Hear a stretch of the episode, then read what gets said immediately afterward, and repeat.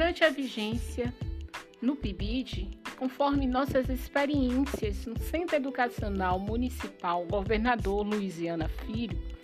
nós, bolsistas do Núcleo de Arte, da supervisora Carmelita do Rosário, apresentamos um relato de experiência sobre as nossas impressões em relação às experiências nas aulas remotas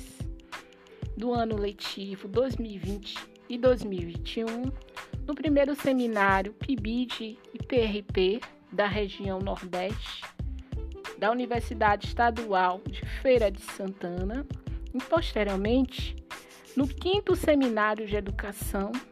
da Universidade do Estado da Bahia, cujo título Os desafios do ensino remoto na escola pública do município de Santa Amaro, Bahia, um relato de experiência no Centro Educacional Municipal Governador Luiziana Filho. Assim, este presente relato aponta nossas experiências no PIBID, no ensino remoto, em virtude da pandemia,